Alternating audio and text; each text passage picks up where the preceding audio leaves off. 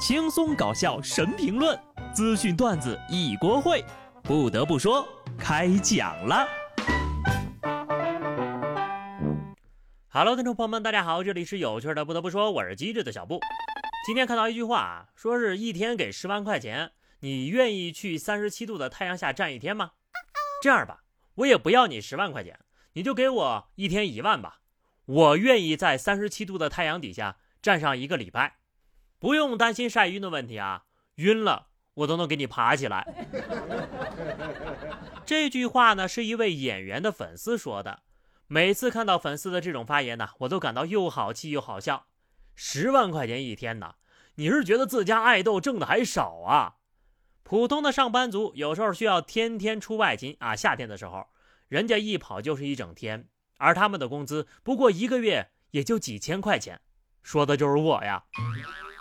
更别提那些室外工作者了，比如说穿玩偶服的工作人员，工地上搬砖的、执勤的、务农的，这些室外工作者很多都需要顶着四十度的高温在大太阳底下工作，午饭呢只能吃上几块钱的盒饭，而且人家一天的工资最多只有一百多块，甚至还更少呢。如果说一天十万块钱还算惨，那这些室外工作者是不是干脆别活了呢？比起绝大多数人，明星们挣钱已经非常的轻松容易了。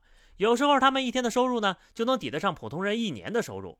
人家自己都没叫苦，粉丝们就别替他们招黑了，看着都来气呀。最近呢，天气过于炎热，萧敬腾又上热搜了。全国各地都出现了高温，不少网友开始祈求雨神萧敬腾来自己家，哪怕只是路过一下也没问题，只要能下点雨就行了，实在是太热了。前几天呢，萧敬腾去了西安，果然天气预报最近几天有雨了。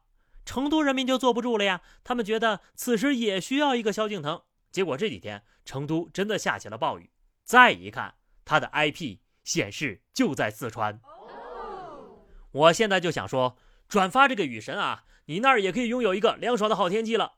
萧敬腾明明是最容易崩的人设，但却一直没有崩过。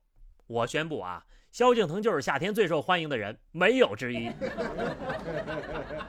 要是每年夏天萧敬腾都开全国巡演演唱会就好了，哪儿热就去哪儿，这样呢，全国人民每年都能度过清凉一夏了。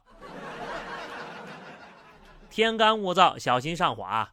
苏州一新闻主持人直播的时候呢，突然流了鼻血，但是呢，他仍然淡定地播报完了新闻，引网友点赞。众多网友为其敬业精神点赞留言呐，让主持人注意身体。此时，这位同行的心情应该是这样的：切镜头啊，赶紧切镜头！导播救命呀！这玩意儿可不行播出去呀！不得不说，不愧是受过专业训练的，无论什么情况都不会笑场，就是看的观众们恨不得跑上去给他擦一把。不开玩笑了啊！突然流鼻血呢，说明身体出了状况。希望这名主持人呐，在工作之余也要好好的照顾身体呀。真的，打工人一定要多注意呀。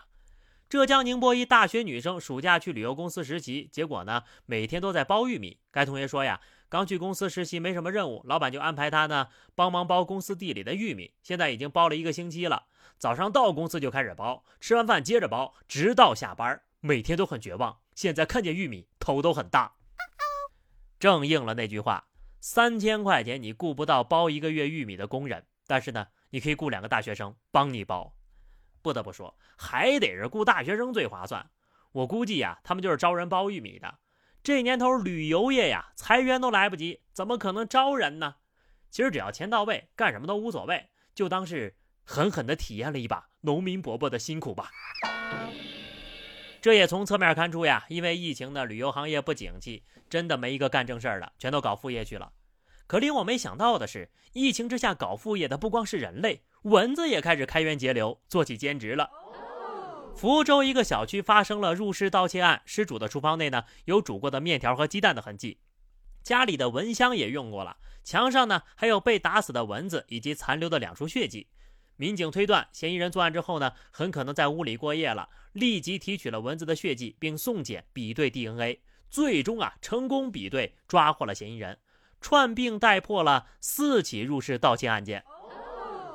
这是我国秘密培养的一批特工蚊子，夜间秘密吸食犯罪嫌疑人的血液，并停留在现场等待警方提取 DNA。嗡嗡立功大队。作为一名污点正文，死得其所了。有些蚊子的死轻如鸿毛，而这只蚊子的死重于泰山呐。虽然说没有保住性命，倒在了黎明之前，但不妨呢追记一功。小偷帮家里打了蚊子，蚊子又帮家里捉了小偷，这一波可以说是非常圆满的结局了呀。不得不说，现在的动物呀，多少都带点灵性。杭州的小周说呀，他妈妈带着鸭子到小区的池塘里玩，结果被鱼吓到了，躲了起来。之后更是找不着了。等他们回到六楼的家里呢，发现鸭子自己个儿回家了。要不是监控全程记录了呀，他都不敢相信这鸭子是自己个儿回来的。这条新闻从一开始就很神奇。首先呢，这只小鸭子是小周去年玩套圈套回来的。然后呢，这只鸭子被鱼吓到了，确实不敢相信，这鸭子还能被鱼吓着。那这鸭子是不是还晕水啊？不过小鸭子的运气挺好的，正好有人帮他打开了电梯门，又正好遇到了邻居下楼按了相对的楼层，电梯门开了，一只鸭子大摇大摆地走了出来。但凡这中间有一个环节出错，这只鸭子今天可能都没这么顺利的回家了。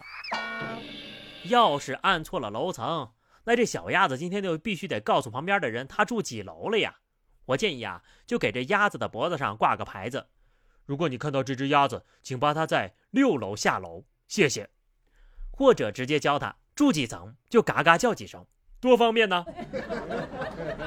鸭子都这么自觉了，而有些人的自觉性呀，还不如一只鸭子。山东德州民警在路口执勤的时候呢，一辆白色的轿车远远靠边停到马路边，民警立即上前进行询问。经过酒精测试，司机涉嫌醉驾。就在民警准备带他去医院进行血检的时候，司机谎称要上个厕所，翻墙逃跑时左脚脚踝扭伤，无法正常行走。最终呀，被警察叔叔扶着上了警车。赔了驾照又崴脚，主动认罪该多好！果然呐，坏心眼是不能有的，人间正道是沧桑啊。好的，朋友们，那么以上就是本期节目的全部内容了。关注微信公众号 DJ 小布或者聊 QQ 群二零六五三二七九二零六五三二七九，来和小布聊聊人生吧。下期不得不说，我们不见不散，拜拜。